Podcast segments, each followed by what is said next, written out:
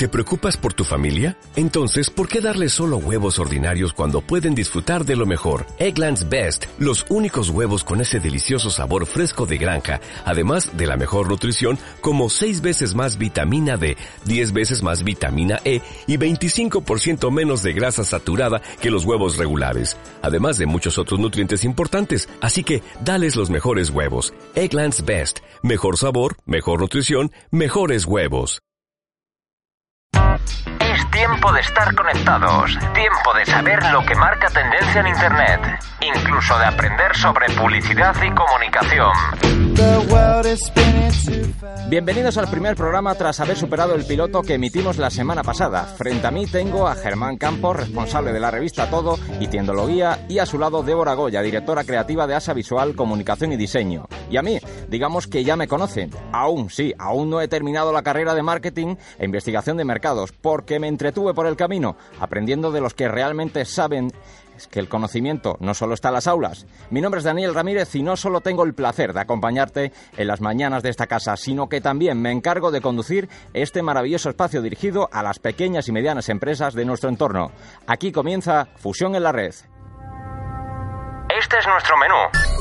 Polémica por un cartel en Torremolinos con la Virgen del Carmen boca abajo. Y es que la Hermandad de Marineros califica de menosprecio la imagen, que por cierto fue elegida por el consistorio para aunar todos los símbolos de la fiesta local. Entraremos en debate sobre el mundo de los diseños y los concursos. Conoceremos la visión de diseñador y cliente cuando se encarga un trabajo de estas características. Y cómo no, escucharemos las opiniones que han dejado nuestros oyentes sobre la campaña teaser que ha dado la vuelta al mundo y de la cual ya te hablamos en el episodio piloto de Fusión en la Red. ¿Estás preparado? Conectamos con la actualidad digital y empresarial.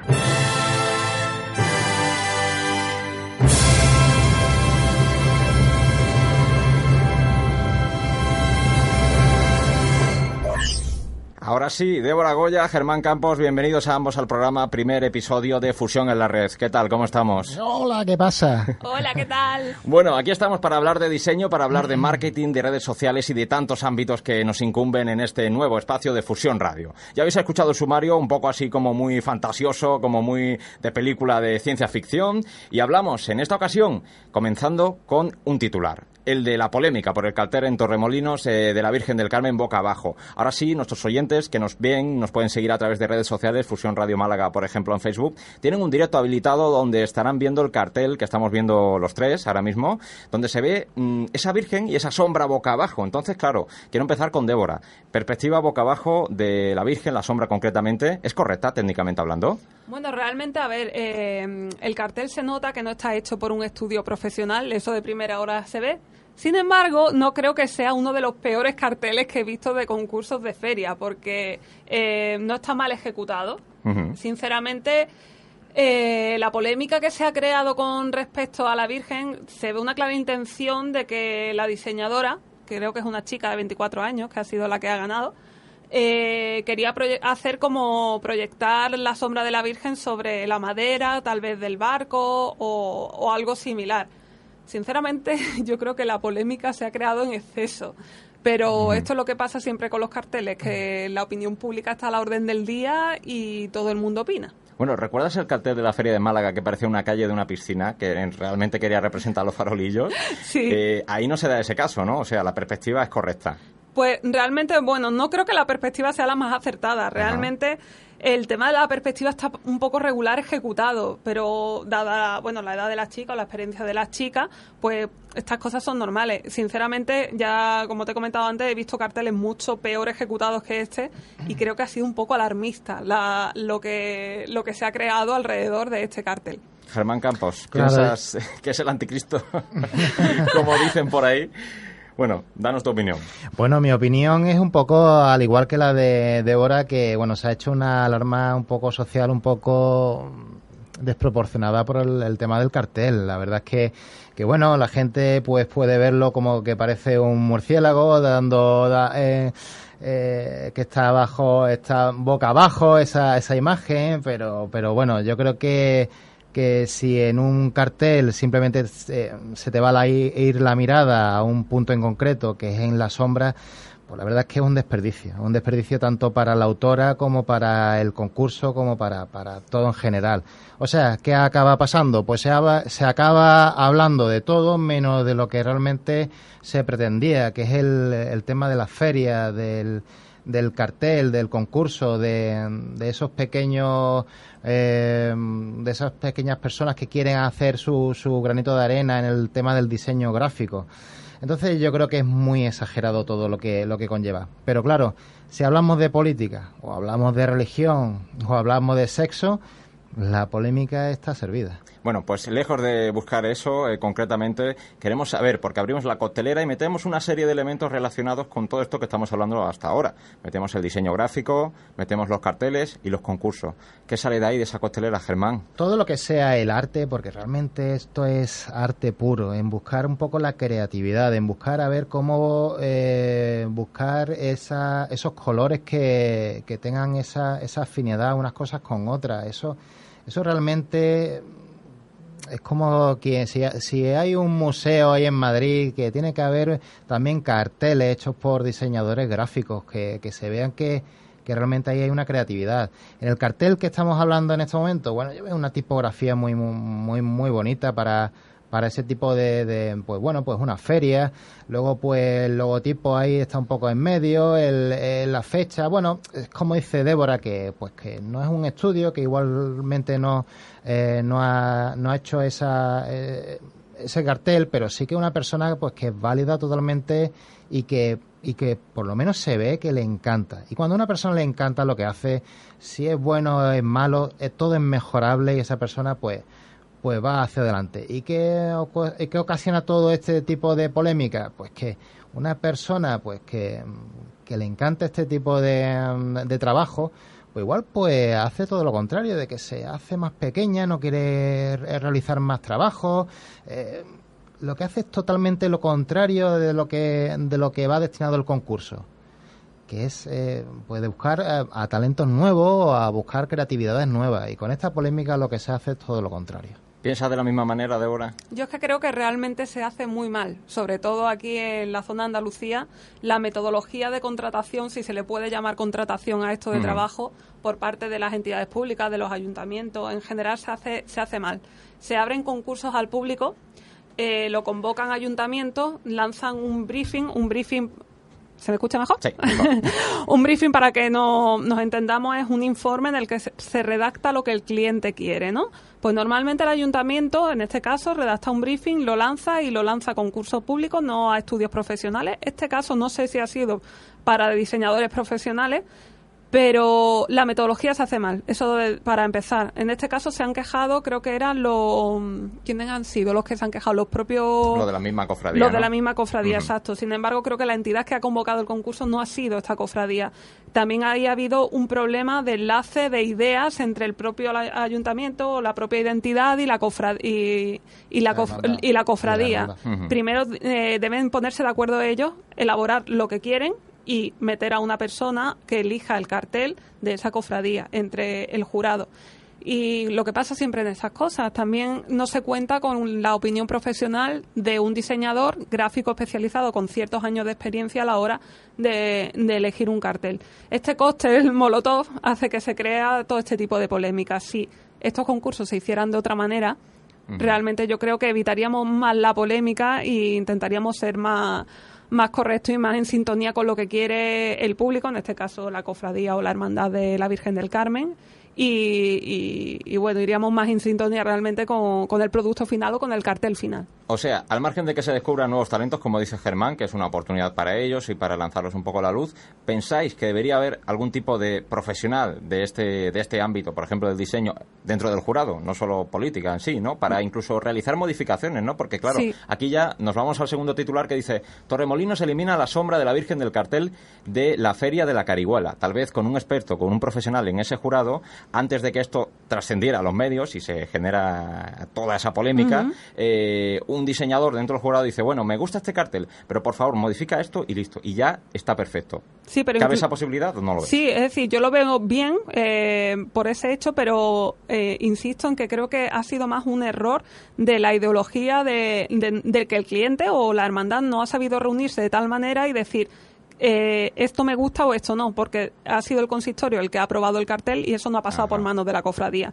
Entonces ahí ha habido un error de base. Ya no es solamente el diseño, un diseñador profesional que opine, sino eh, que el propio cliente o el propio eh, o la persona el colectivo afectado por este tipo de por este concurso haya estado presente en la toma de decisión del cartel. Eso ha sido un error para mí garrafal. ¿Y dónde está el error, Germán? Bueno, eh, el, error es que cuando siempre hay más de una persona opinando, ya hay varios desentendidos. Totalmente de acuerdo.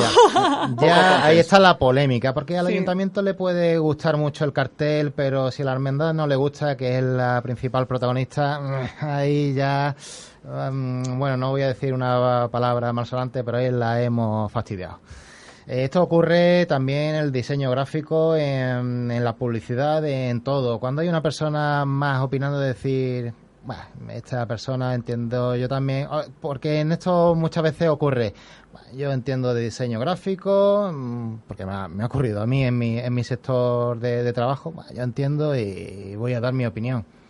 Bueno, claro que puedes dar tu opinión, pero igual no es válida, igual es que entendemos pues más que más que, más que otras personas o, que tú mismo. Entonces, pues digamos que aquí si la hermandad no le gusta y al ayuntamiento sí, ya ahí está el, cóctel que ha reventado. Por supuesto que sí, a la pregunta que tú has hecho antes, de que sí tendría que haber un, una persona o una serie de personas profesionales en el ámbito de para para que pudieran dar su, su mm. opinión, su bueno, pues también, pues por supuesto que sí, porque es como los certámenes de belleza. Mm, vas a llamar tú a un fontanero, por ejemplo, hombre, con todo mi respeto a, a los que se dedican a la fontanería, al tema de, de, la, de un certamen de belleza. Bueno, pues en estos casos se, se, se llaman pues a pues a modelos, a personas televisivas, a gente pues que se rodea de ese tipo de, de trabajo. En este, ¿por qué no? Bueno, ya sabéis que Fusión en la red es, valga la redundancia, un barco, un velero que navega precisamente ahí, en la red, y vamos a recoger velas, vamos a izar un poquito, y nos vamos hacia otro tema que no es que esté muy lejos, pero mm, digamos que ya nos eh, separa de la polémica y de ese cartel de Torremolinos con el que hemos empezado el programa. Está relacionado, pues hombre, eh, un poco más con el objetivo del programa, ayudar o hacer o crear conciencia un poco a la pequeña y mediana empresa de cómo eh, trabajar con sus proveedores o incluso, bueno, pues con sus propios clientes. ¿Qué ocurre cuando un cliente nos dice que no les gusta el diseño o el trabajo que ha hecho a medida esa empresa o ese proveedor? Porque claro, digamos que en un comienzo llega un cliente y te dice, yo quiero este diseño, tengo estas ideas, más o menos, quiero que vaya por ahí, o quiero este trabajo a medida, artesanal, por poner un ejemplo. Y luego resulta que cuando se hace la entrega dice, oye, pues esto no tenía nada que ver, ¿qué ocurre ahí? ¿Quién quiere empezar? Bueno, si quiere empiezo yo misma. Eh, bueno, lo que sucede, eh, en primer lugar, por, por parte del profesional, en yo hablo por mi parte, en el sector del diseño gráfico, se debe evitar llegar a ese punto. Es muy complicado, pero eso solo te lo enseñan los años de experiencia. ¿Cómo se evita? Facilitándole al cliente lo más eh, la, de la forma más cercana posible facilitarle llegar a la idea que él quiere. Muchas veces a mí cuando me vienen al estudio me preguntan, oye, mira, eh, que quiero un logotipo, pero eh, no sé lo que quiero. Entonces yo empiezo diciéndole, sí sabes lo que quiere. Lo que pasa que todavía no, no nos hemos parado a sacarlo. En primer lugar, hay que partir de ahí. Hay que coger bien la idea del cliente, captarlo, elaborar un briefing, hacerle un cuestionario, eh, ver sus gustos estéticos, ver, ver cómo enfocarlo, ver la competencia. Es un proceso bastante largo, pero si hace falta estar una hora reunido con el cliente, se está una hora reunido con el cliente. Y luego se llega, eh, normalmente se suele llegar a algo que sí le gusta al cliente, pero porque ya has cogido la dinámica que él quiere. Y eso también le facilita mucho las cosas, porque ni me hace perder a mí el tiempo, evidentemente, pero tampoco se lo haces perder a él para decir, no, no me gusta otra vez no, no me gusta otra vez. vamos a intentar, eh, yo siempre digo, meternos en la cabeza del cliente lo máximo posible para hacer algo que a él realmente le guste y algo que realmente le agrade. Otra cosa ya es el resultado cuando aparece o le haces una propuesta yo siempre digo que esa propuesta se puede modificar un poco, pero ya cuando llevas tiempo de experiencia, normalmente cada vez, eh, por lo menos en mi caso, se modifican menos. Aunque no voy a hablar muy alto, mm. que siempre puede pasarme todo lo contrario en algún momento dado. ¿Ese es tu caso, Germán, también en la revista? Bueno, lo mío es mucho, mucho, bueno, no, no digamos que es más complicado porque no quiero que sea como que es más importante que lo de que lo de Débora, evidentemente no. Eh, yo en mi caso no hago logotipos No lo hago porque evidentemente es un trabajo diferente. A mí me vienen ya con un poco, no el arte final, pero sí que el cliente sabe un poco lo que quiere. Aquí ya entramos en polémica. El, el cliente lo quiere todo y al cliente mm, es imposible de darle todo. Pero perdona que te diga, la todo también, o sea, la revista bueno. se llama todo. si no cambia el nombre ya está, vamos a, otra cosa. No había caído en eso. bueno, y vamos por ahí, ¿qué quieres? Bueno, digamos que yo siempre, lo que yo siempre planteo para, para el cliente, yo siempre le digo que yo hago, lo, yo hago una interpretación del anuncio en formato express. O sea, digamos que yo hago lo que el cliente quiere prácticamente. No es siempre lo más acertado, evidentemente, mm, me, tengo que, sincerar, pero el cliente muchas veces, al no saber lo que quiere, eso ya se eh, ya va derivado a un estudio mucho más profundo. Y evidentemente un estudio más profundo ya deriva a otros profesionales que, que como, como está hablando Débora, ya tienen que, que tirar más por ese, por ese, por ese camino.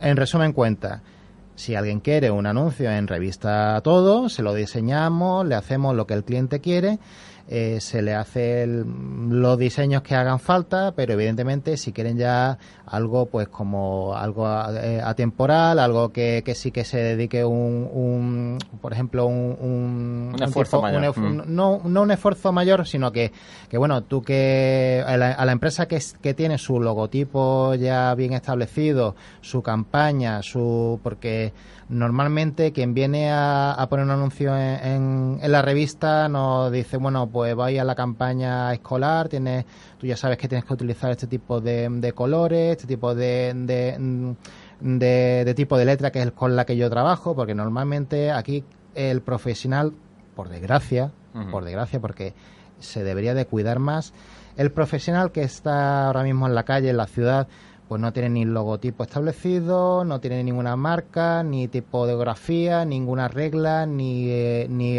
ni, logotipos en negativo, ni eh, nada, absolutamente nada.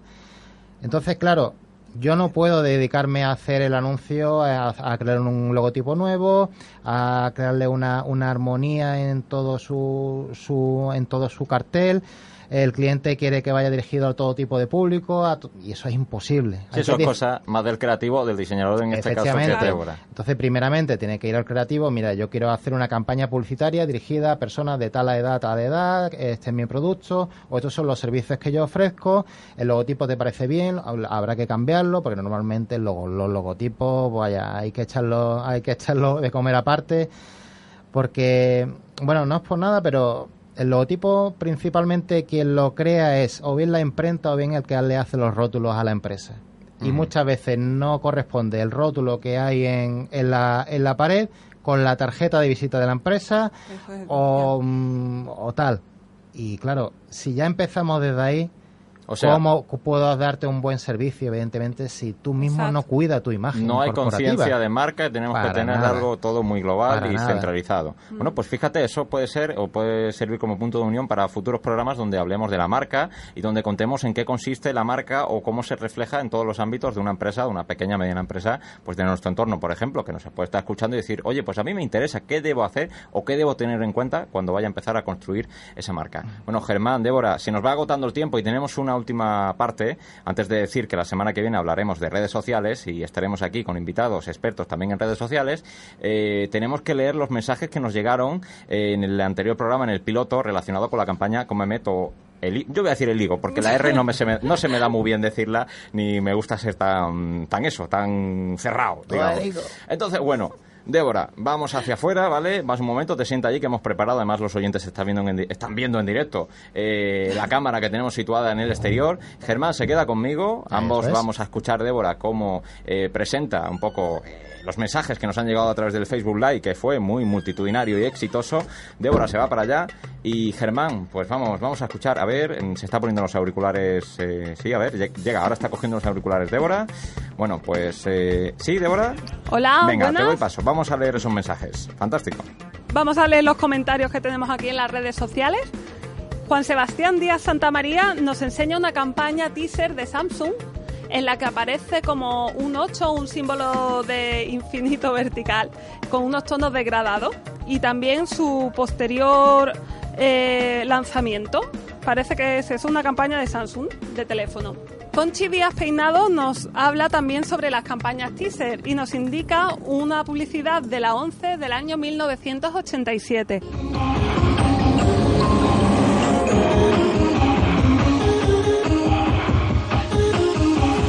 Dentro de unos días, en este país, va a ocurrir algo que traerá cola.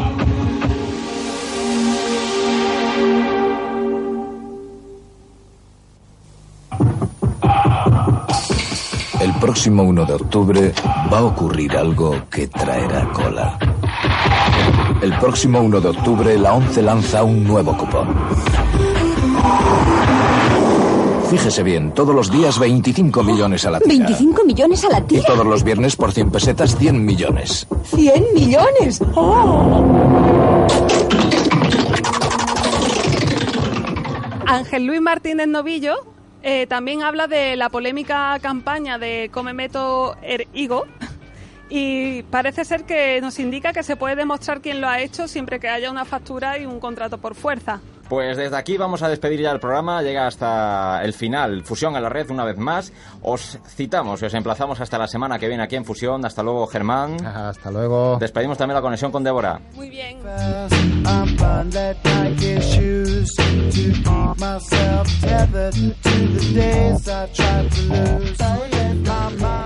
Es tiempo de Fusión en la red.